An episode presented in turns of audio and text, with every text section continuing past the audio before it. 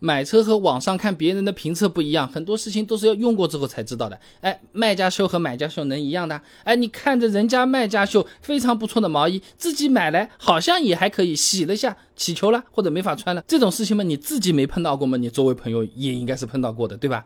那首先刚提车的时候体验过、用过了国产车，才会发现配置多。真的是很爽的一件事情。你比如说长安睿城 CC 和同价位比较畅销的朗逸，你看啊，同样最低配，朗逸1.5升自吸发动机，长安睿城 CC 用的是一点五 T 发动机，而且呢变速箱啊是标配湿式双离合的，后悬架多连杆独立悬架。那不仅有倒车影像和车侧盲区影像，还有定速巡航、电动天窗、无钥匙进入和启动、皮方向盘、皮座椅、道路救援呼叫、自动头灯、自动空调。哎，我这气都喘不过来了。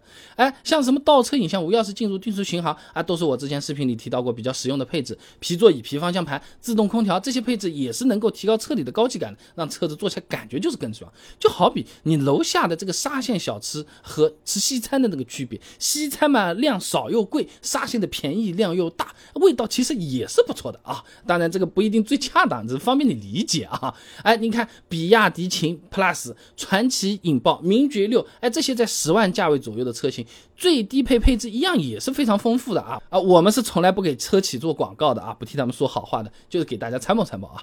而且呢，呃，很多朋友有担心啊，国产车开出去没有面子，啊，会不会被人家瞧不起这种情况？哎，这两年呢也是在逐渐好转的啊。我们买了国产车开出去啊，鄙视的眼光越来越少，这好奇、羡慕、觉得有意思的眼光越来越多。哎，这个是什么车子啊？哎，好像挺好看的。哎，这个什么车子？哇，那么大呀，多少钱？什么牌子？哎。也也不赖啊！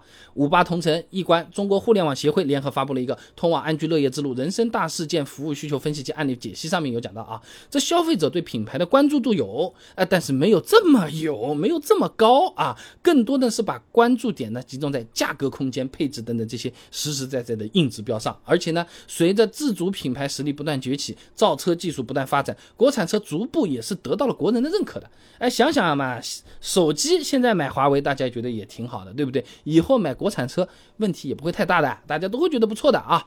不过这个要看地方的，哎，呃，这个市区里面开国产车没有什么问题，你回老家有可能就是不一定。当然也有些地方是反一反啊。那你过了提车的新鲜劲儿啊，你开始日常使用国产车之后，你会发现啊，国产车的质量其实，哎，比你想象中的要好哎。啊，什么国产车开三四年你就能学会修车的这种段子。落伍了，真的是落伍了啊！把你家的诺基亚拿出来去发个微博，说不定是比较合适的啊。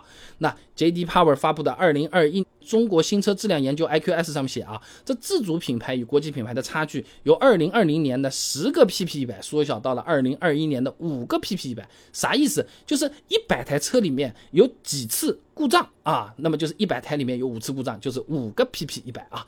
那么相比二零二零年啊，这自主品牌在所有品牌形象要素上呢，均是有进步的，尤其呢是在声誉和环保两方面提升幅度最高，哎，各上升了十个百分点，就有点像是某个小学同学，哎，这每科成绩呢都是班里面倒数的，哎，你就这么个印象，哎，但他经过几年的这个刻苦学习，初中一看，哎，怎么他是？重点初中啦，哎，班子里的尖子生啦，哎呀，看不出来不当初一起玩泥巴的吗？哎，真的是人不可貌相，士别三日啊，对不对？而且呢，同是自主品牌，呃，这质量也是会有差距的。一起玩泥巴的也不都一个个都是去厉害的这个重点初中啊。自主品牌中少数的头部企业呢，达到了国际品牌同等的质量水平，是厉害的。不好的也是有的。那。奇瑞领克、五菱宏光、传祺长安这一些车型啊，在轿车、SUV 或者 MPV 的细分市场质量排名当中啊，已经可以做到前三嘞。哎，这质量上比合资车还要好。哎，中国制造还是非常非常强的啊！你不要以为只会造电视机、电冰箱啊，造车子也是可以的。那虽然呢，国产车质量是还可以，但是日常用车花钱的时候啊，国产车有可能还稍微有点贵。这个怎么说啊？以前我视频是讲过的啦。国产车由于发动机技术、车身轻量化、变速箱这方面的积累呢，哎，的确啊，客观上说。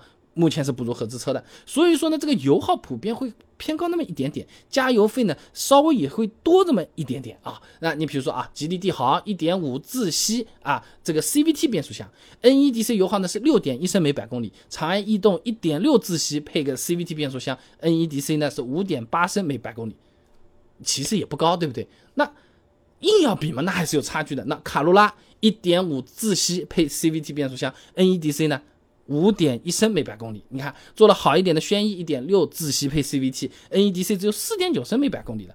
那虽然 NEDC 油耗呢，大家肯定。肯定都是开不出来的嘛，啊，但是你横向比一比，也大概能知道他们油耗大概谁好一点，谁差一点，对不对？那么再比如啊，啊，部分国产车型它的保养费用有可能是比较高的，啊，一定程度上也会增加这个用车成本啊。呃，你比如说朗逸六年的保养费用呢是六千四百二十一块钱，雷凌六年呢是七千九百四十八块钱，哎，轩逸的话呢是九千三百八十四块钱。那同一个价位的国产车保养费用，你听一听啊，名爵六六年保养费用九千六百十九，吉利新锐六年呢是一万零七十一，哈弗 H 六六年呢是一万零三百七十三，长安 CS 七五 Plus 六年的话呢是一万零九百十四，哎。